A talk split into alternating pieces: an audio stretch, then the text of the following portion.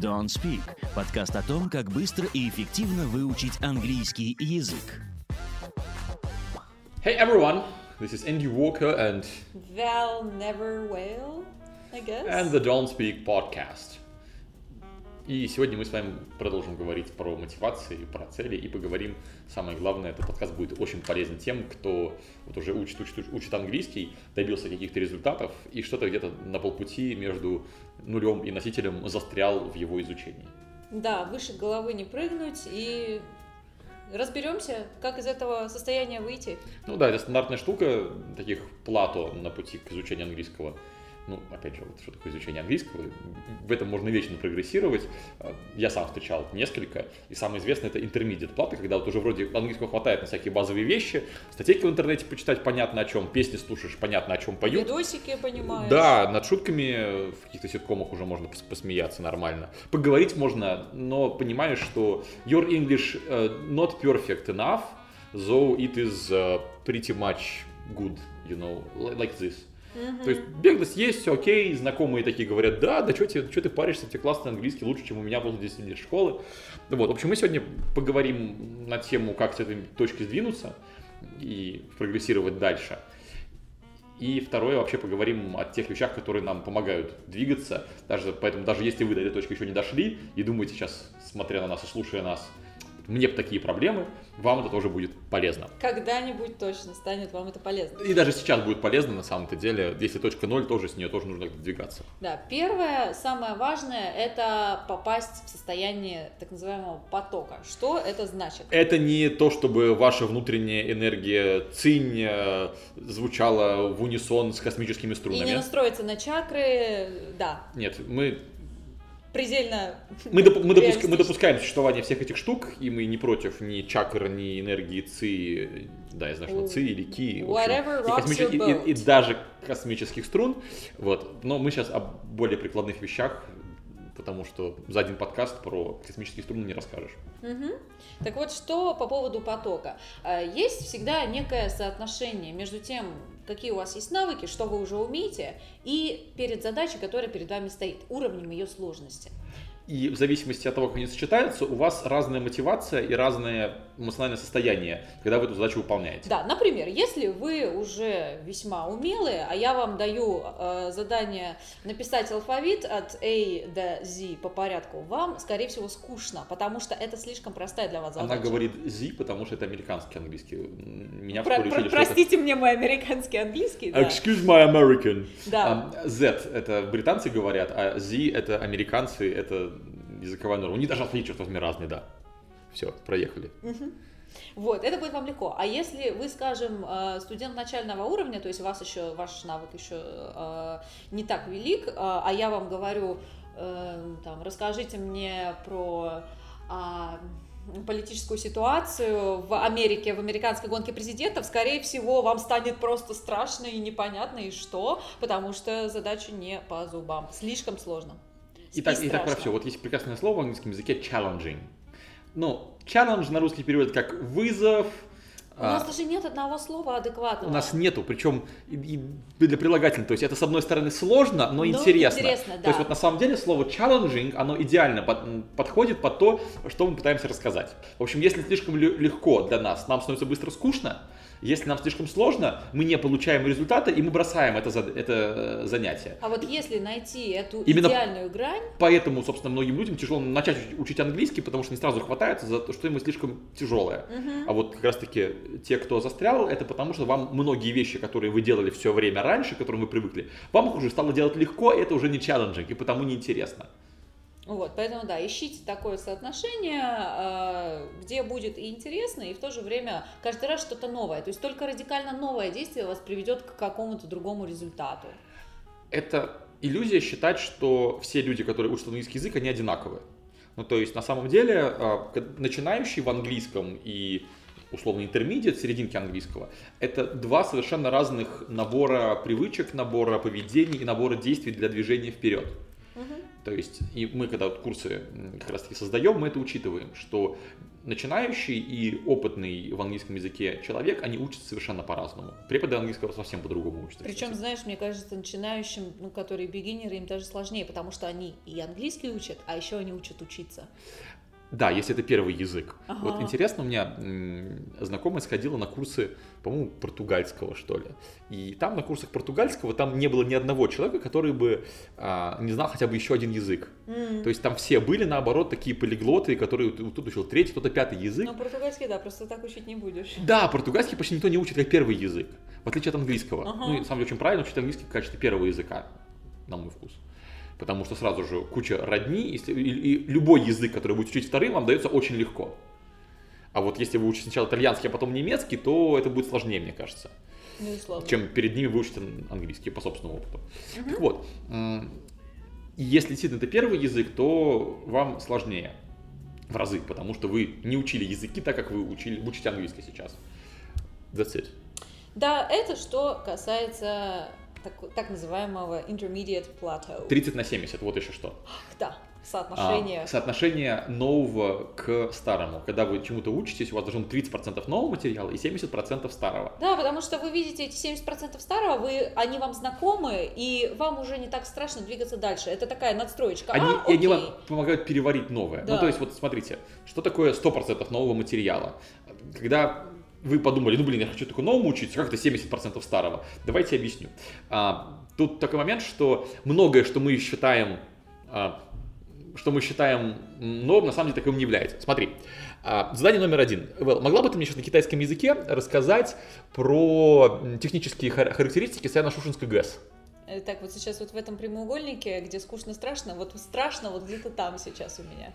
А, то есть, смотрите, когда мы думаем, что это задание нам на 100% новое, мы забываем, что, например, мы делаем его на знакомом языке. И нам хотя бы сам текст задания дают знакомым языком. Это тоже нужно учитывать в этой пропорции 30 на 70. Вот. Мы все время говорим one difficulty at a time нашим преподавателям, на курсе для преподавателей. То есть одна трудность за раз. То есть, если вы смотрите сериалы на английском языке, то лучше смотреть сначала незна- знакомые сериалы, хотя бы сериал будет знакомый, сюжет будет знакомый, герой будет знакомый, а английский язык будет незнакомый. А когда английский язык у вас уже более-менее интермедиат, вот тогда и смотрите незнакомые сериалы. Точно.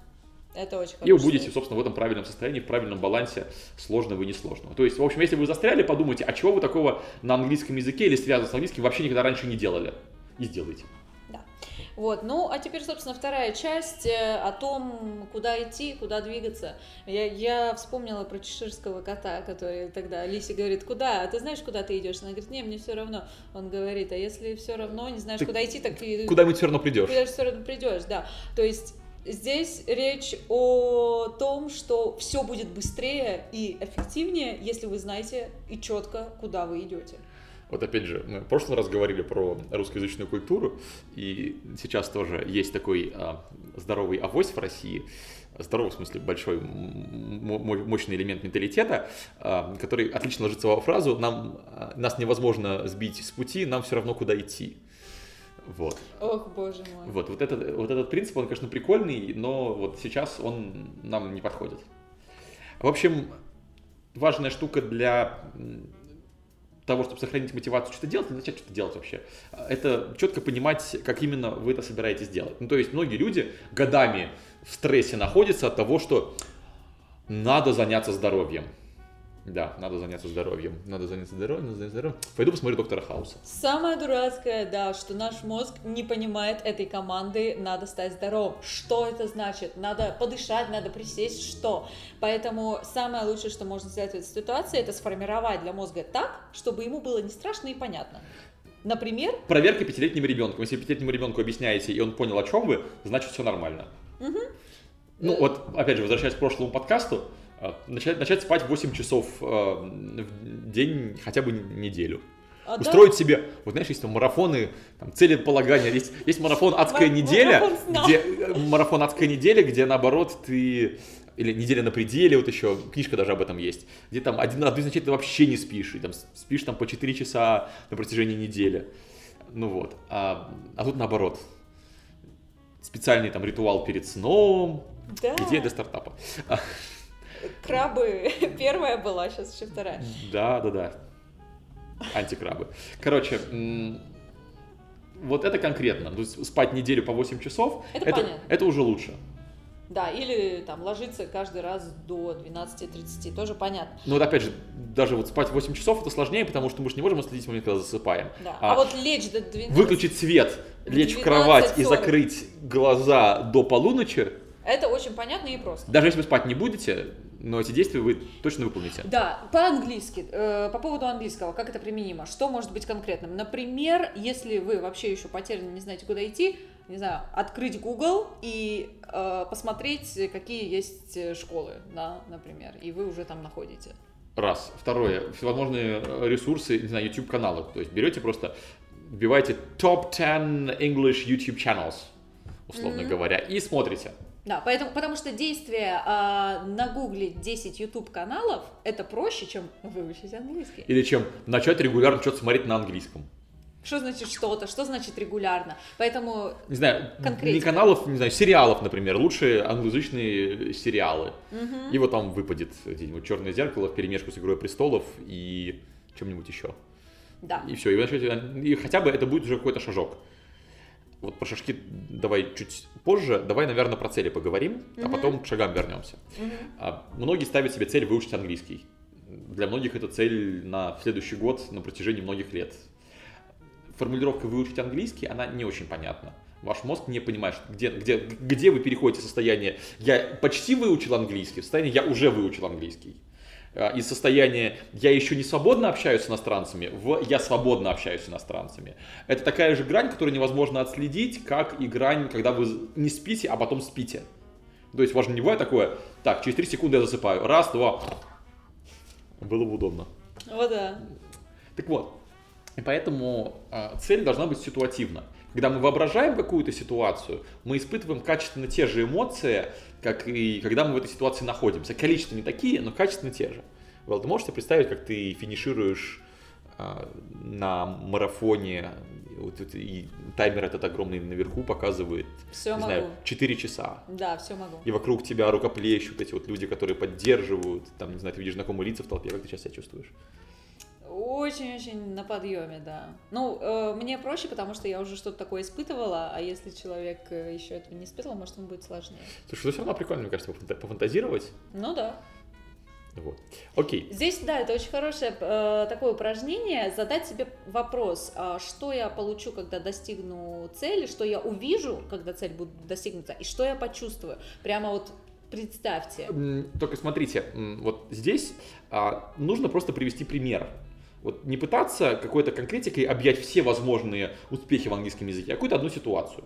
Ну, то есть, а, представим, давай по- попытаемся сейчас это разыграть по ролям, представим, что ты английский язык знаешь как-нибудь на интермедиат, но ты хочешь какой-нибудь типа условный proficiency. Вот. И нужно, нужно придумать какой-то пример, когда вы поймете, что вот, вот тут у меня английский proficiency. Это всегда сложнее, чем когда у меня есть какой-то базовый английский, но, опять же, можно для любой цели. Proficiency — это вот есть 6 уровней, которые заканчиваются на advanced, а есть еще седьмой уровень proficiency, вот, грубо говоря, а, который, которому обычно не учат в школах, ну, на спике у нас нет уровня proficiency, но он, мы его требуем от преподавателей при этом. Сейчас специально приведу э, не самый удачный, такой полуудачный пример. Мгм. А ты мне, наверное, даже скажешь. А я тебя что- раскритикую. Да, давай, раскритикуй меня. А, значит, я интермедиат, хочу proficiency. Я хочу зачем? А, Затем, чтобы а, поступив в Гарвард, э, я могла делать хорошие, классные презентации, отвечать на вопросы, не стесняясь, э, с профессурой, там, с коллегами. Ну, вот, во-первых, тут не совсем понятно, зачем здесь именно proficiency, можно и на интермедиат неплохо делать, раз, вполне возможно. А, вот, второе, а если ты в Гарвард не поступишь? Ну, то есть ты можешь не поступить в Гарвард не по независящим от английского причинам. Точно, да. И это э, подводит нас еще к одному такому важному моменту целеполагания, что если вы ставите цель, э, говорите о том, что в вашей власти, а не трогайте то, что не в вашей. Потому что если вы говорите, хочу поступить в Гарвард, это от вас не совсем зависит. Вы можете... э, Вы можете, например, подать все, подать документы. заявку в Гарвард, да. Да, сделать классное мотивационное письмо, там вот и так далее. А уж примут вас или нет, это уже никак от вас не зависит. А, то есть там, может быть, квота, не квота, может быть, что-то еще. Может быть, с визой будут какие-то проблемы в конце концов. Да. Вот. То есть, понятное дело, что всегда может быть какой-то форс-мажор, но чем больше в вашей формулировке цели от вас зависит, тем лучше. Ну, то есть, э, начать получать комплименты от иностранцев за свой английский, Тоже не от вас зависит. да, на самом деле иностранцы вас будут вполне хвалить, если вы им понравитесь просто как человек, даже если вы три слова подряд сказали. Вот это при- у меня много раз было, а, когда я какой-нибудь язык еще там только не знаю, от меня никто не ждет, особенно когда знают, что я русский, потом я говорю на каком-нибудь местном языке, что типа мамбо рафики, это на суахили, такие, о, ты говоришь на суахили, обалдеть, как круто. Ну, это как иностранец приходит, какой-нибудь американец на какую-нибудь конференцию, такой, здравствуйте, друзья, все такие, о, клево. Ну, просто одну фразу выучил. Вот. Да, но это уже даже звучит как какой-то effort с твоей стороны, и люди обычно хорошо это воспринимают. Да, но это я просто я о том, что часто, чтобы получить комплимент, не требуется высокий уровень. Да, правда. В общем, короче говоря, представляем себе ситуацию, что вот мы куда-то там, не знаю, приехали, давайте, приехали мы куда? В Нью-Йорк. Мгм. А, В Нью-Йорке мы что делаем? Вот нам нужно какой-то тест для нашего английского.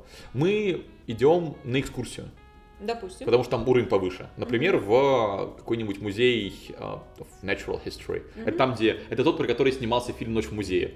Я там был, там, там реально клево, там вот эти все динозавры, как этот, а, Наверное, еще, Дам-дам, который э, Муай с острова Пасхи. наверное, еще и трогать там все можно.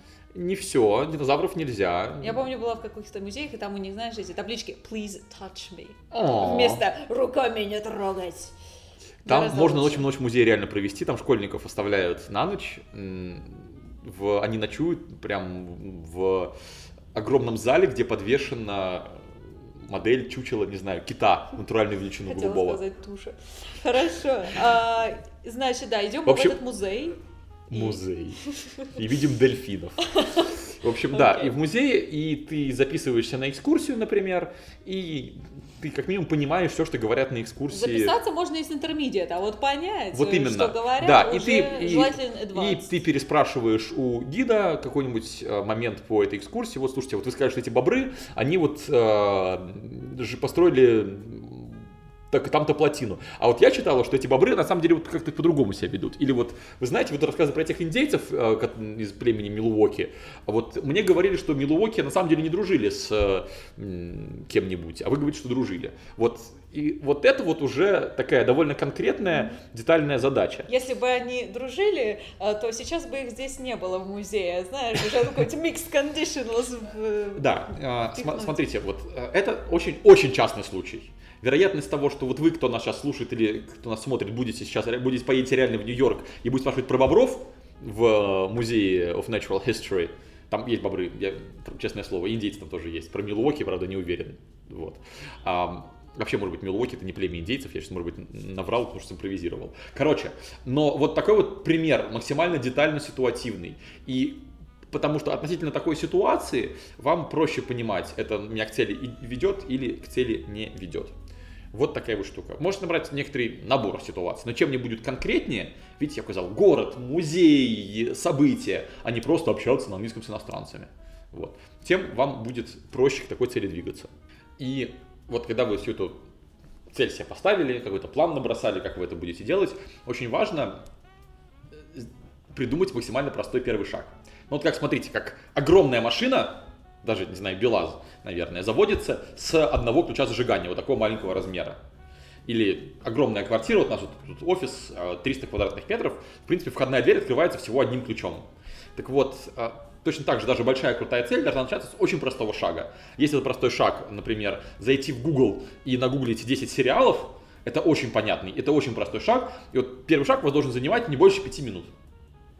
Вот, и поэтому придумайте, с чего вы начнете какие-то изменения в своей жизни вот с каких-то 5 минут. Вот, реально. И еще желательно указать, когда именно они случатся. Не обязательно ждать понедельника, любой день Первого хорош. числа Нового Первого года. числа, да, да, да. Любой день хорош, главное, поставьте там даже в календарике себе, и чтобы уже, знаете, вот так не отвертеться, в календаре стоит, все, это такое указание свыше. Но у меня это так работает, типа, если поставил в календарь, все, иди делай. Ну да. Ну и удивительно, что часто люди откладывают движение какой-то к цели, что-то какое-то начинание, а потом обнаруживают, что там сам вообще делать-то нечего. Ну, И поэтому реально вы такие, понимаете, первый шаг 5 минут, сейчас сделаю.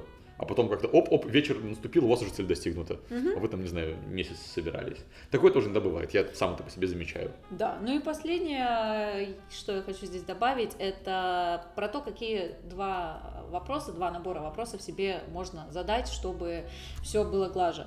А, Во-первых, любая инвестиция времени в цель – это откусывание этого самого времени с какой-то другой сферы. Потому что всегда у всех 24 часа в сутки. И как вы их делите, это вопрос приоритетов. Так вот, задайте себе такой вопрос, да, что я потеряю, какую цен, э, цену мне придется заплатить, и будет ли у меня дискомфорт, с чем он будет связан. Если вы уже реалистично будете себе представлять, какие вот эти препятствия вас ждут, там, подводные камни, все такое, вам будет их проще Ну или там, пойти. от чего мне придется отказаться.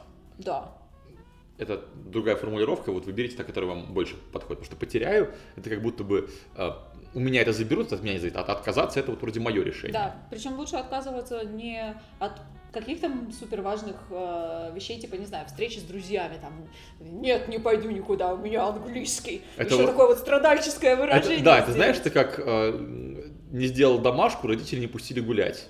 Вот, и вот люди с такой же мотивацией, такой, я не буду гулять, пока я не выучу английский. Да, нет, жертвенность вот это не, Не нужна. надо. И отказаться от того, Вы что... будете плохо себя чувствовать потом в итоге, Да. ну, в смысле, не, не в смысле, там, рука заболит, а в смысле психологически. Да, отказаться от того, что ну, более безболезненно, поэтому там можете провести аудит, так сказать, э, своего временного пирога, что И отказываться уходит. нужно постепенно, то есть это как с диетами, это не то, что я с завтрашнего дня перестану есть вообще все Это сладкое. большой стресс, и потом будет откат. А надо по Да. чуть-чуть.